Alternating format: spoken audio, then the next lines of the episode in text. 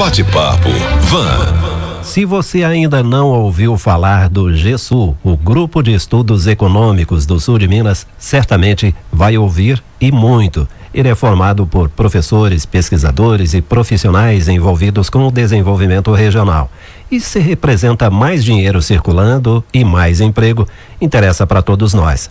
Estamos recebendo para um bate-papo o professor Guilherme Vivaldi administrador de empresas, MBA em gestão estratégica, especialista em gestão de pessoas, mestrando em gestão e desenvolvimento regional, criador da Mais Empresas Consultoria Empresarial, já foi coordenador de cursos EAD do Grupo Unis, onde atua como professor da graduação e pós.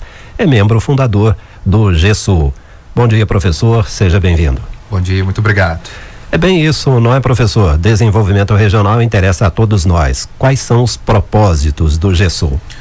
Então, Rodolfo, o GESU ele foi criado para analisar a economia do sul de Minas, é, assim como suas micro-regiões e suas cidades. Hoje, a micro-região, a região toda, né? 155 cidades, 11 micro-regiões, e ela tem potencialidades, características diferentes entre elas, que requer estudos então a intenção é debater aí como as políticas públicas e privadas podem trazer o desenvolvimento para essas regiões. E o sul de Minas é grande, não é, professor? Como o grupo analisa a composição da região e as diferentes atividades econômicas que temos aqui? Bem falado, Rodolfo. É, como são 155 cidades, algumas mais próximas a outras regiões, como São Paulo, Rio de Janeiro ou próximo à capital Belo Horizonte, elas apresentam características econômicas diferentes. Por exemplo, a cidade de as regiões Pouso Alegre, Porto Caldas, mais próximas a São Paulo, elas apresentam um desenvolvimento econômico maior. Já as que estão mais próximas ao Rio de Janeiro têm é, cidades menores e com potenciais econômicos diferentes. Bom, professor, a gente está falando de um grupo de pesquisadores, uhum. de professores muito interessados no desenvolvimento regional uhum. e essas pessoas conferem muita credibilidade ao trabalho do GESU, né? Com eu gostaria que você falasse um pouquinho desses profissionais envolvidos. Além de você, eu sei que tem o professor Pedro do Santos Portugal Júnior, uhum. professor Marçal Serafim, né? Que são dois parceiros nossos, né? Então eu gostaria que você falasse um pouquinho dessas autoridades aí. Com certeza, né? O professor Pedro já está há bastante tempo na pesquisa, ele é doutor em economia pela Unicamp, trabalha fazendo, por exemplo, aqui em Varginha, o trabalho do ICB, que é o índice de cesta básica, que sempre está aqui com vocês também falando sobre o assunto. O professor Marçal, que hoje é coordenador de curso na Unifal e atua com é, cursos na área financeira, contábil. O professor Marcelo já foi ex-diretor financeiro da Secretaria Estadual de Educação, atua também com cursos técnicos, então é um pessoal voltado à pesquisa, tanto econômica, mas também com um pezinho no mercado, porque a gente tem que atender tanto demandas de mercado, da população e dos municípios. E o interessante é que o professor Pedro dos Santos Portugal Júnior, todo mês ele está aqui no Jornal de Vanguarda. Uhum. É, já é tradição. Toda Sim. vez que sai o ICB CEP Unis, ele vem uhum. aqui para analisar, para traduzir aquela informação para o nosso ouvinte. Já o professor Marçal, uhum. ele é nosso analista uhum. informal também, muito parceiro, sempre vem traduzir informações da área econômica com muita propriedade. Né? Bom, você falava aí das cidades aqui do sul de Minas. Uhum. Quais são as cidades com melhores e piores indicadores econômicos na nossa região?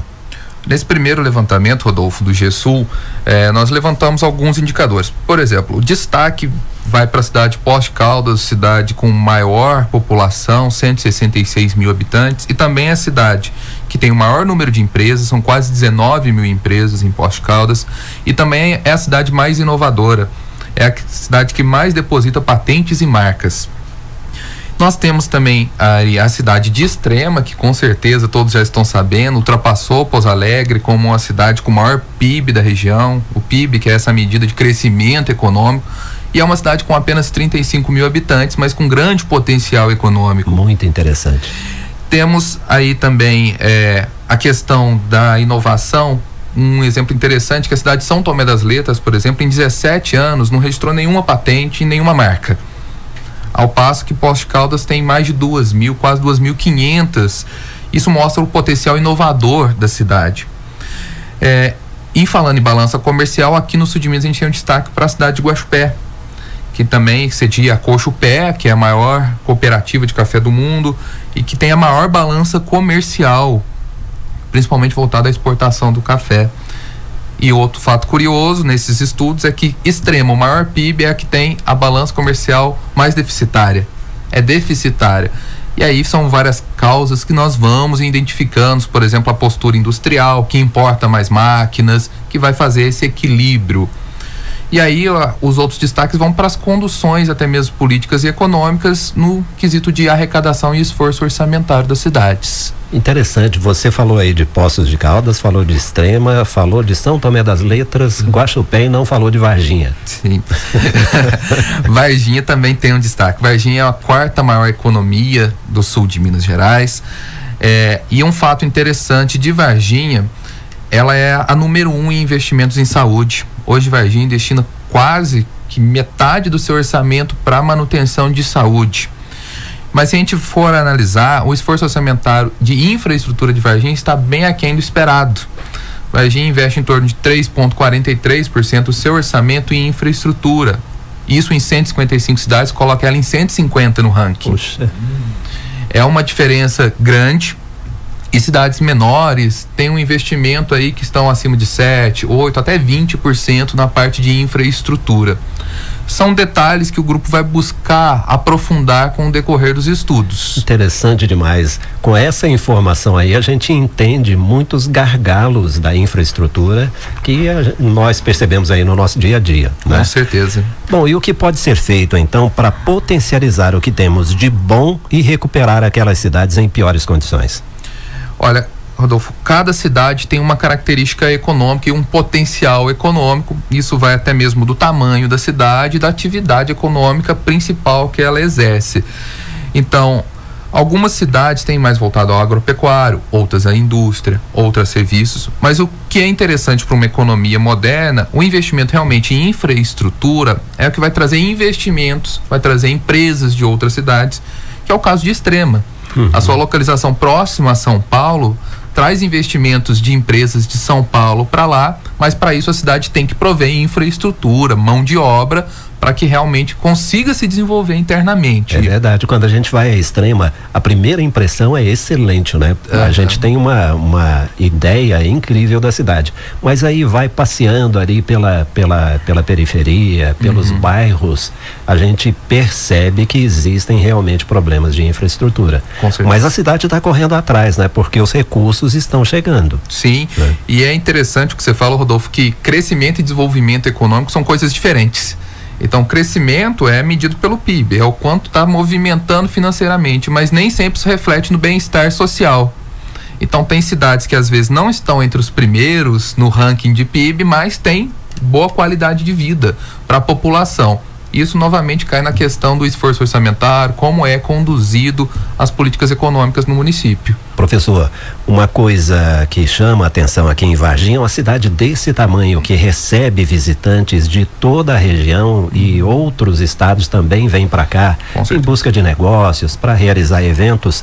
A nossa infraestrutura é bem fraca, né? No trânsito, por exemplo, uhum. há gargalos muito sérios. Nós não temos elevados, nós temos poucos túneis, então em determinados pontos o trânsito trava, né? Sim. E isso aí tem a ver com a falta de investimento investimento e de planejamento em infraestrutura. Com toda certeza. E aí isso reflete no investimento de empresas, que é quando vai escoar mercadoria e tudo mais, o acesso ao consumidor, ao centro comercial, aos serviços de saúde, tudo é prejudicado por um, uma falta de planejamento de trânsito e uma infraestrutura que seja mais voltado a facilitar a vida do, do consumidor, da população, mas também das próprias empresas.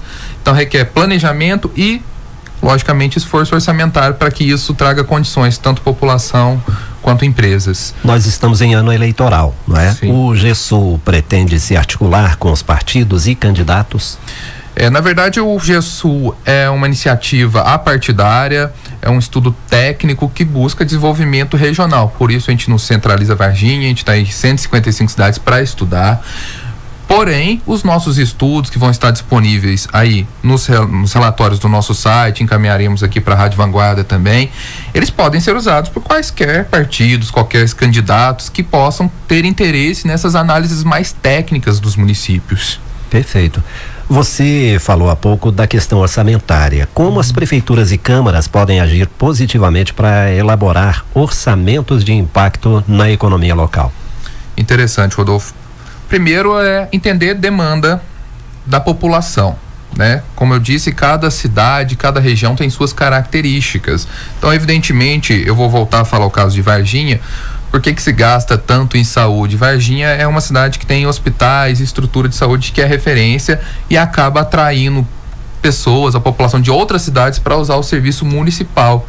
E acaba que isso faz com que a prefeitura tenha que gastar mais orçamento em saúde para poder não negligenciar o atendimento às pessoas. Mas o que importa é essa análise econômica que o, o GESUL traz, entender as potencialidades. Tem cidades que às vezes se prendem, acham que a agricultura é o seu maior potencial econômico, mas ao observar, vai ver que os serviços são aquilo que gera mais desenvolvimento. Então, nós acreditamos que é um estudo mais analítico, mais estatístico das potencialidades econômicas e também entender qual é a demanda social do local informação tem informação de qualidade, né? Com informação uh, não sobrando, mas informação suficiente. Hum. Basta que quem decide use essas informações, né? Exato. De que forma o GESU atua? Por exemplo, oferece cursos, palestras, treinamentos? É, o GESU é uma iniciativa muito nova ainda, né? E esse grupo, inclusive, já tem pessoas novas querendo entrar no grupo, isso é muito bacana. É, o grupo, ele inicialmente com a proposta de trazer informação, como você disse, é importante ter informação e focado no sul de Minas. Então a intenção é que no nosso site, que vai ser aberto ao público, poder consultar como está a situação do sul de Minas, quais as cidades mais atrativas para trabalho, com melhor qualidade de vida. Então nós vamos emitir relatórios, vídeos que vão poder ajudar a população. Em breve também pretendemos colocar uma série de vídeos fa falando sobre a economia para exemplificar mais para a população, para quem tem interesse de como a economia funciona. E evidentemente participando também de congressos, de outras atividades, sempre focado aí na economia sul-mineira. Perfeito. Nós recebemos aqui para esse bate-papo vão o professor Guilherme Vivaldi, que é membro fundador do GESU, o Grupo de Estudos Econômicos do Sul de Minas Gerais. É? Muito obrigado, Rodolfo. Professor, muito obrigado pela presença. Obrigado. Grande abraço, bom dia. Bate-papo Van. Jornalismo de vanguarda é aqui.